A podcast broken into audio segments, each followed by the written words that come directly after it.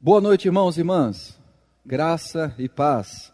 Você que nos ouve através da gravação desse áudio, que Deus fale ao seu coração. Nós somos a Igreja Presbiteriana na cidade de Serquilho, localizada na Rua Princesa Isabel, número 150, no Jardim Esplanada, na cidade de Serquilho. Inclusive, você pode ouvir outras mensagens através do nosso Castbox, que você pode fazer o download no Google Play e ter ali acesso a todas as mensagens já pregadas e que serão pregadas no nosso contexto. Ah, abra sua Bíblia, por favor, no livro de Josué, o sexto livro da Bíblia, Josué, capítulo 24, a partir do versículo 14. Diz assim a palavra de Deus ao nosso coração: Agora, pois, temei ao Senhor e serviu com integridade e com fidelidade. Deitai fora os deuses aos quais serviram vossos pais, da além do Eufrates e no Egito, e servi ao Senhor. Porém, se vos parece mal servir ao Senhor, escolhei hoje a quem servais. Se aos deuses a quem serviram vossos pais, que estavam da além do Eufrates, ou aos deuses dos amorreus, em cuja terra habitais. Eu e minha casa serviremos ao Senhor. Vamos orar? Senhor, nós acabamos de ler a tua palavra e apesar de ter sido escrita há tanto tempo atrás, nós cremos que o teu Espírito Santo ilumina nossa mente para entendê-la. Então eu te peço que, como arauto da tua palavra, proclamador da tua palavra, que o teu Espírito agora possa me esvaziar cada vez mais de mim mesmo, para que aquilo que estiver no seu coração possa ser proclamado através dos meus lábios, através da minha vida, e não apenas em mim, mas que o teu Espírito ilumine a mente, o coração, o ser de cada um aqui presente ou que ouve essa mensagem através da gravação. Que a tua palavra não seja apenas entendida de forma teórica, mas que ela se torne vida que ela se torne, ó Deus, princípio norteador da nossa história e que o teu Espírito nos dê graça, capacidade do céu para viver a tua palavra na terra. Em nome de Jesus, amém. Amém. Muito bem, você já deve ter ouvido falar sobre Josué. Josué, um jovem sucessor de Moisés.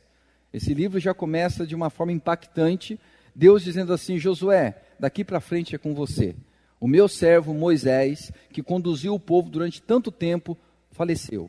Agora você vai dar continuidade a essa caminhada histórica, a terra prometida, a terra de Canaã. Só que Josué era jovem e encontrava suas limitações quando ele se comparava com Moisés. É, é muito óbvio isso acontecer. Imagine só Deus falar para você: você caminhou tanto tempo perto de Moisés, você viu a forma que eu tratei Moisés eu tenho agora um desafio para você. Moisés faleceu. Você vai dar continuidade àquilo que eu iniciei através de Moisés, vai acontecer através de você. Você acha que seria uma responsabilidade simples de ser cumprida? De jeito nenhum. Era muito compreensível o coração daquele moço dizendo: Eu? Tão pouca idade, tão pouca experiência na vida, de tanta coisa, eu? Ser responsável para dar continuidade a tudo aquilo que Moisés fez. E aí, o capítulo 1, Deus vai dizer assim: Josué, preste atenção. A questão não foi quem Moisés foi, a questão é quem eu fui através de Moisés. Tudo que aconteceu através de Moisés só aconteceu porque eu fiz acontecer. E eu vou usar a sua vida da mesma maneira que eu usei Moisés. Não tem a ver com quem você é, mas tem a ver com quem eu sou.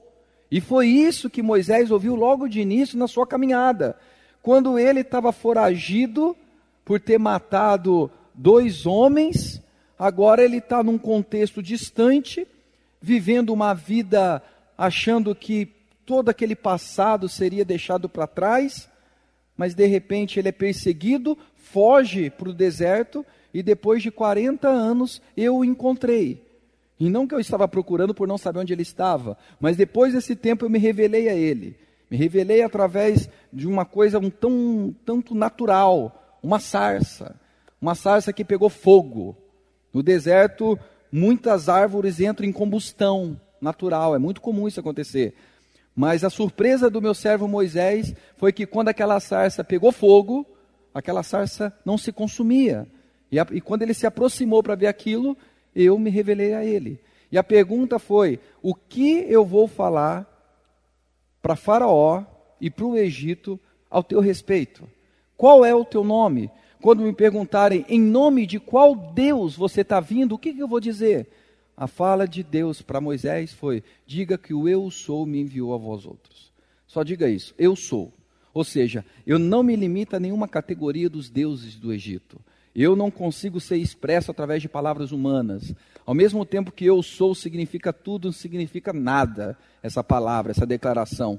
Porque nós não temos um adjetivo para terminar a frase. Eu sou, mas é o quê? Você é o quê? Eu sou três pontinhos. Ou seja, não dá para definir quem eu sou. Os deuses do Egito são definidos. Inclusive, eu vou mostrar que as dez principais entidades do Egito não se comparam a nada diante de mim. Eu sou. E aí nós vemos os dez sinais sobre o Egito, as dez pragas, e cada uma daquelas pragas é um destronar de uma entidade tão valorizada no Egito. Deus está dizendo, Josué, agora é com você. Eu vou fazer a mesma coisa.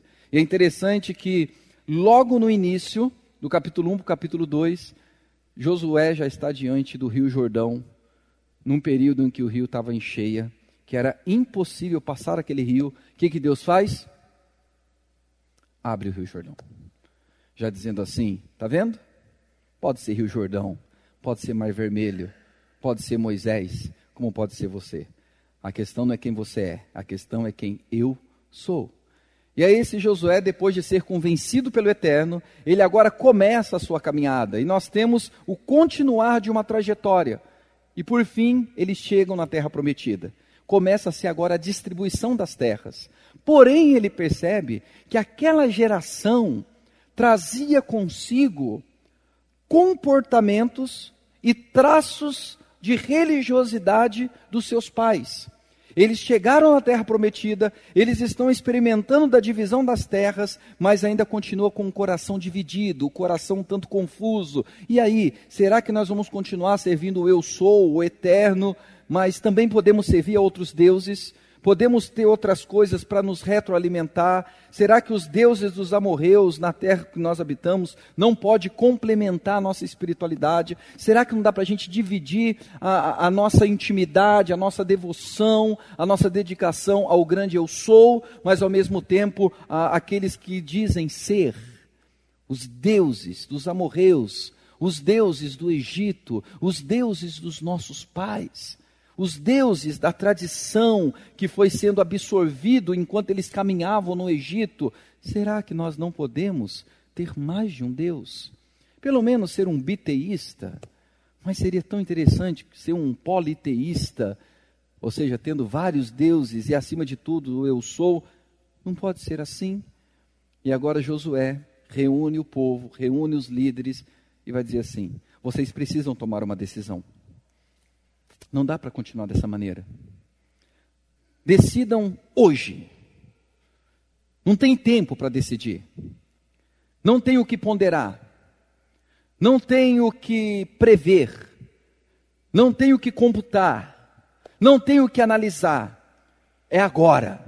O momento da decisão é agora. Você não pode enrolar essa decisão.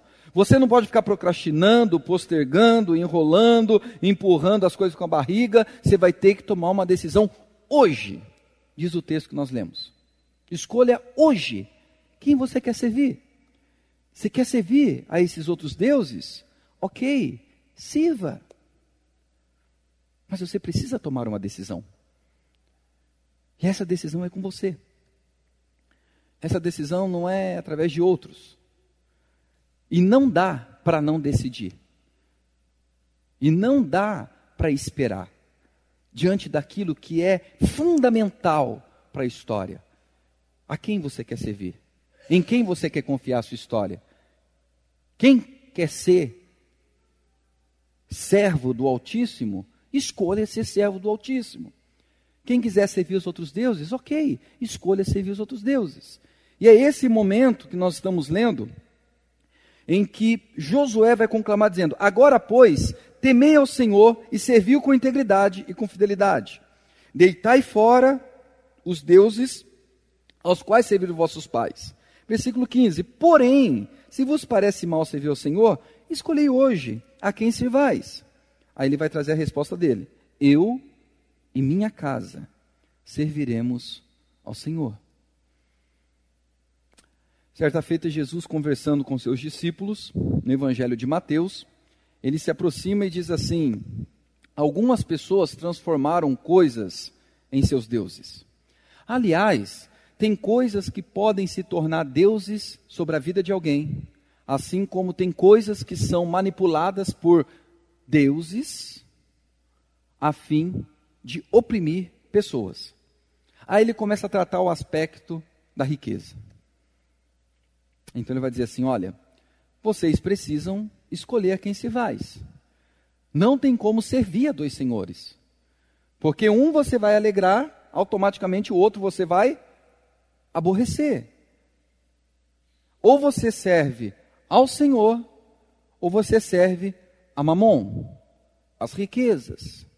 É, é muito interessante isso, e aí tem uma discussão se Jesus está falando de uma entidade que depois o evangelista vai trazer um, um termo para expressá-la, ou se as pessoas transformaram o desejo pela riqueza, o, o desejo pelo dinheiro, o desejo pela posse num Deus.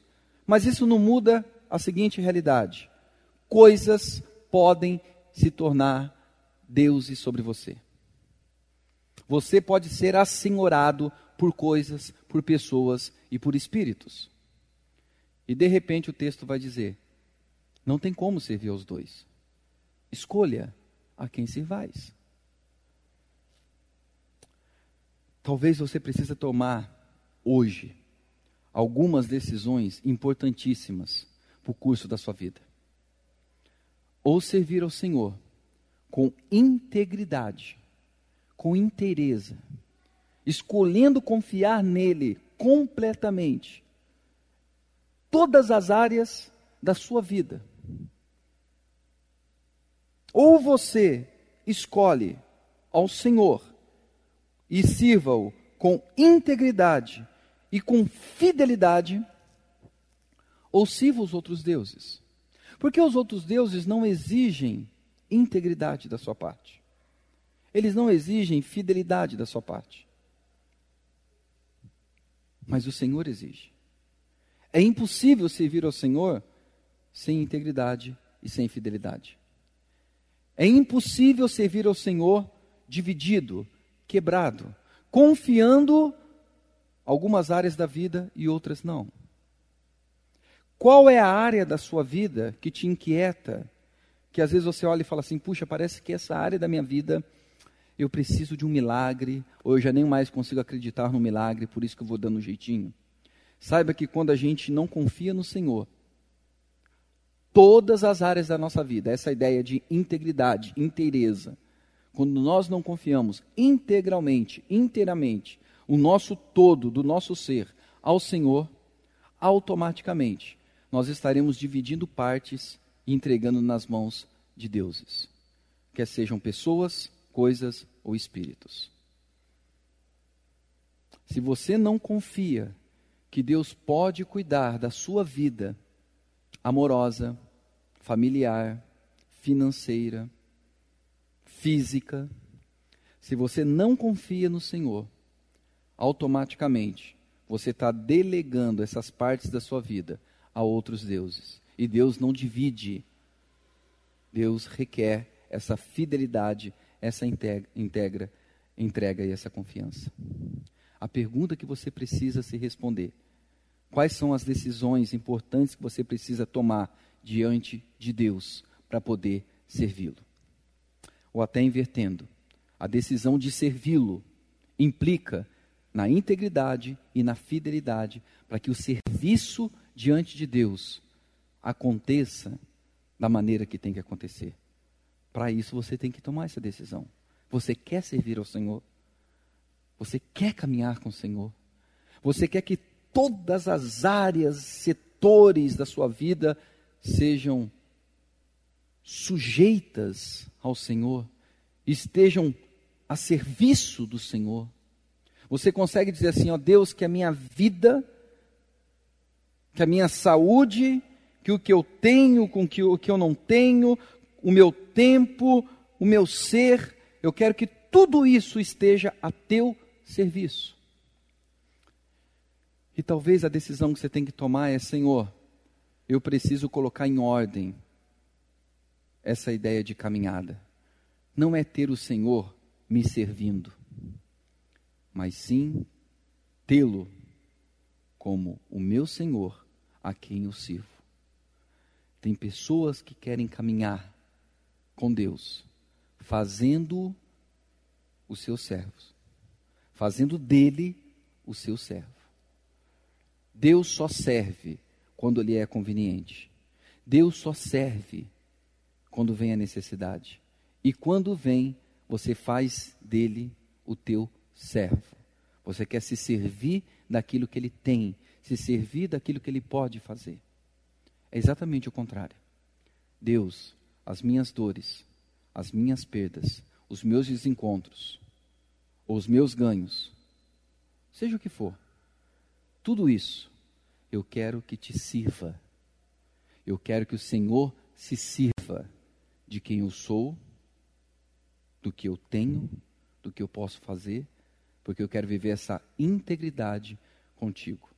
O que me chama a atenção é que o povo chegou onde Deus tinha prometido o local. Mas a, na caminhada, algumas coisas foram se entranhando neles.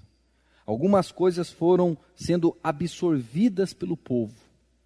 E quando eles chegam na terra prometida, a lógica seria: eu não quero mais nada, não quero mais ninguém além do Senhor. Mas de repente Josué diz assim: muitos que aqui estão, enquanto caminhavam em direção à realidade que Deus conduzia, foi negociando algumas coisas na alma e no ser. E não tem como você viver nessa realidade, tendo dentro de si essas negociações tendo na sua vida áreas que não estejam em Deus, mas que você divide com outras pessoas, espíritos ou coisas. Não dá. Você precisa tomar uma decisão. A decisão de servi-lo. E talvez a decisão de servi-lo tenha a ver com decidir algumas coisas na sua vida, que são coisas importantes, que tem a ver com a glória de Deus. Talvez você precisa tomar algumas decisões que você sabe o que tem que ser decidido para que o nome de Deus seja glorificado, para que aí você esteja pronto para servir. Enquanto você não decidir determinadas coisas na sua vida que só você sabe, optando pela glória de Deus, é impossível servir a Deus com integridade. A pergunta é: quais são as decisões que você precisa tomar para glorificar a Deus. E aí sim, poder dizer: Eu e minha casa serviremos ao Senhor. É interessante essa decisão que ele toma. É interessante como esse homem chama para si a responsabilidade de dizer assim: Eu estou tomando uma decisão, uma decisão que tem a ver não apenas comigo, mas com toda a minha família. Tem a ver com a minha esposa, tem a ver com os meus filhos. É interessante isso. Uma decisão que não tem apenas a ver com você, mas tem a ver com seus familiares. Às vezes nós decidimos pensando apenas em nós, no que nós consideramos ser melhor para nós. Você já ponderou tomar decisões que além de você têm a ver com a sua família? Com todos podendo experimentar da expressão da glória de Deus e do serviço a Deus? Ou você só decide pensando em você, pensando no que você quer, pensando no que te deixa bem? ele disse: Eu e a minha casa serviremos ao Senhor. Talvez há homens aqui que precisam tomar essa decisão. E a maneira que essa decisão é tomada não é da boca para fora, mas é além da boca, através de algumas atitudes. Talvez existem famílias que não servem ao Senhor, famílias disfuncionais, desconfiguradas, porque você, homem, ainda não tomou uma decisão de servir ao Senhor. Para poder dizer, eu e a minha casa serviremos ao Senhor. Enquanto você se negligenciar, ser o homem que você poderia ser na sua família, saiba que a sua família talvez vai deixar de ter em você alguém que serve e alguém como referencial de como servir. Isso serve para você também, mulher. Se você decidir servir o Senhor, o teu casamento pode experimentar de uma nova realidade. E o problema é que às vezes a gente também espera que o outro sirva ao Senhor, mas a gente mesmo não está servindo. Sirva ao Senhor. E eu tomei essa decisão por mim e para com a minha família. Perceba que qualquer uma das duas coisas isoladas são perigosas. Você decidir só por si, ou você esperar do outro aquilo que você não decidiu por si. Isso às vezes acontece com a gente. A gente espera alguns comportamentos, algumas mudanças, alguns posicionamentos de pessoas que nós convivemos, mas sendo que aquilo em nós não é verdade, não é realidade.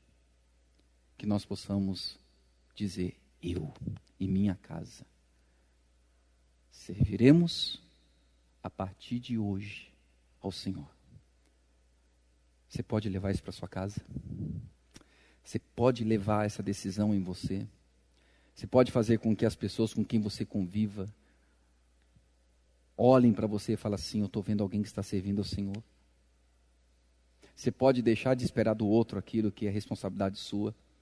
Você pode deixar de ficar cobrando mudanças do outro, sendo que existem mudanças que primeiramente têm que acontecer em você você consegue dizer a partir de hoje: eu quero confiar integralmente no Senhor e caminhar em fidelidade junto à palavra do Senhor.